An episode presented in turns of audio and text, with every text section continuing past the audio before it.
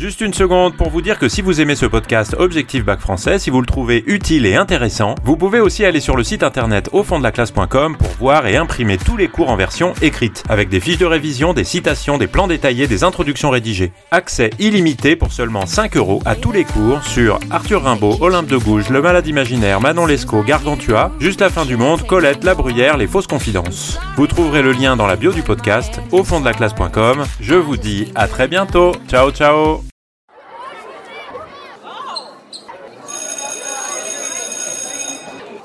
Bonjour à tous, chers élèves et chers amis du site au fond de la classe.com. Dans cet épisode, on va aborder un des aspects que peut avoir le savoir dans Gargantua de Rabelais, la politique.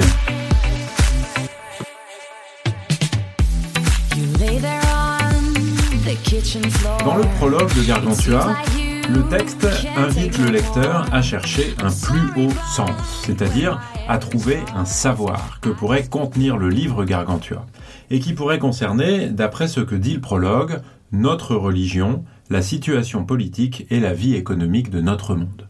Alors, on va s'intéresser dans cet épisode à la situation politique. Est-ce que euh, Gargantua dit quelque chose de la politique? Est-ce que dans euh, l'histoire de Gargantua, on peut tirer trouver un savoir, un enseignement qui concerne la politique. Alors, il est évident que le lieu où il faut chercher, eh bien, c'est la séquence de la guerre contre Picrocole, du chapitre 25 au chapitre 51. Euh, on peut se demander si Gargantua peut être apparenté à un traité politique à travers la fiction. Si, un peu comme une fable, on raconterait une histoire pour en tirer une morale et une morale de nature politique, ou en tout cas une morale qui ferait réfléchir le lecteur au euh, meilleur type de gouvernement, à ce qu'est un bon prince, un bon roi par exemple, euh, puisque c'est une question qui est euh, très débattue à la Renaissance, à l'époque de, de Rabelais au XVIe siècle.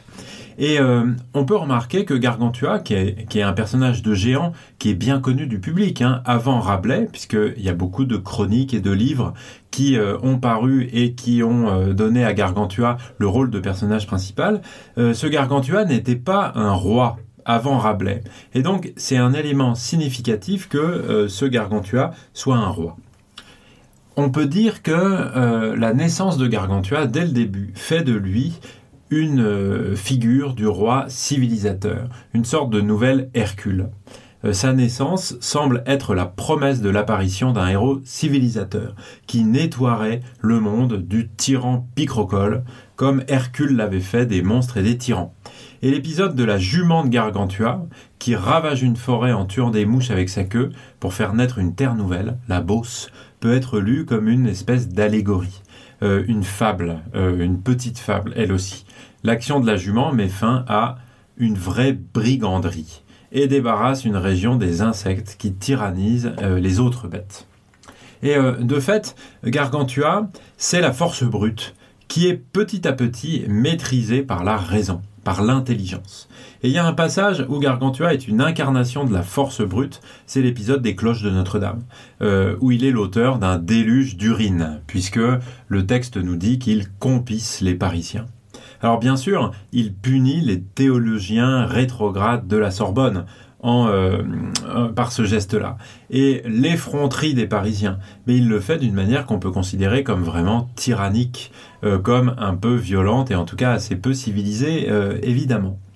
Mais pourtant, une fois que Gargantua a réalisé son caprice, il corrige rapidement sa conduite, puisqu'il réunit ses conseillers pour délibérer pour discuter de la décision à prendre et il finit par décider de rendre les cloches. Et cela avant même qu'intervienne la harangue de Janotus de Bragmardo. Et donc on peut dire que à l'intérieur de cette fable, on pourrait penser que apprendre à maîtriser cette force qui peut être excessive apparaît euh, comme un enjeu qui est important. Et l'autre roi euh, dans Gargantua, qui apparaît comme un modèle de sagesse et un modèle du bon roi, c'est évidemment Grand Gousier, le père de Gargantua, qui apparaît presque toujours si c'est pas toujours comme le sage, qui s'oppose évidemment au roi Picrocole, qui lui est le colérique, celui qui ne sait pas maîtriser euh, ses passions. Le père Grand Gousier, donc, lui, n'a jamais rien de tyrannique. Et au début de la guerre contre Picrocole, il préfère à la force une prière qui euh, fait qu'il s'en remet à Dieu dans l'espoir d'une intervention divine euh, pour régler le conflit sans qu'il y ait de violence. Et Gargantua, d'ailleurs, plus tard, fera d'ailleurs l'éloge de la clémence évangélique de son père, qui traite humainement son ennemi vaincu, contrairement aux autres rois et empereurs qui se font même nommer catholiques, qui l'auraient misérablement traité, durement emprisonné et rançonné extrêmement. Euh, c'est évidemment une allusion à euh, la vie politique du temps, avec euh, certainement une, une attaque qui est très compréhensible par les contemporains contre un certain nombre de rois qui sont totalement incapables justement d'une conduite raisonnable et d'être cléments au moment de la victoire et de bien traiter les prisonniers plutôt que de les humilier ou de les traiter très violemment. Et Grand Gousier, de fait, c'est un homme de compassion, un homme de modération, alors que, à l'inverse, Picrocole est constamment colérique dans le texte. Je me suis mis en devoir pour modérer sa colère tyrannique, euh, dit Grand Gousier.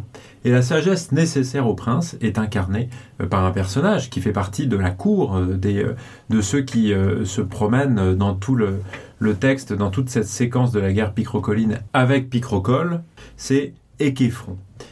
Échéfron, si vous voulez l'écrire comme ça, E-C-H-E accent aigu, P-H-R-O-N, et qui signifie en grec prudent, c'est-à-dire sage. C'est le seul bon conseiller euh, de Picrocole en fait. Et Picrocole est totalement incapable de l'écouter. Et donc, d'une manière assez évidente, hein, le livre Gargantua oppose ici le bon prince et le tyran, d'une manière qui est très pédagogique pour le lecteur, puisque ça passe par le récit. Et euh, on peut dire que à travers le conflit entre d'un côté Grand Gousier et Gargantua et de l'autre côté Picrocole, Rabelais dépeint d'une manière allégorique et euh, caricaturale les guerres qui opposent à son époque le français François Ier et l'espagnol Charles Quint. Et euh, la fiction permet ici d'humilier l'empereur espagnol et de prendre une revanche sur la réalité qui puisse faire oublier la défaite désastreuse de Pavie, où Charles Quint a battu les troupes de François Ier. Mais pourtant, euh, l'éloge de la paix, hein, qu'on trouve notamment dans le discours d'Ulrich Gallet, critique autant l'un que l'autre, et met en avant, au-delà de la comparaison entre un bon prince et un prince moins bon, euh, la paix. La nécessité de faire la paix et de créer un monde dans lequel il n'y a plus la barbarie, la violence de la guerre. Et voilà une idée qui est vraiment une idée politique euh, qui est conforme à un certain nombre d'humanistes, d'intellectuels, pour prendre un terme un peu anachronique, euh, de la Renaissance euh, du XVIe siècle, et en particulier celui qui s'appelle Erasme et qui est, on peut le dire, un modèle pour Rabelais. Voilà en tout cas ce que je souhaitais partager avec vous sur cet aspect du savoir qu'on peut trouver dans Gargantua, euh, qui est celui de la politique. Euh, vous pouvez retrouver un certain nombre de choses sur le site euh, au fond de la classe.com. Je vous dis merci beaucoup de m'avoir écouté et à très bientôt. Ciao ciao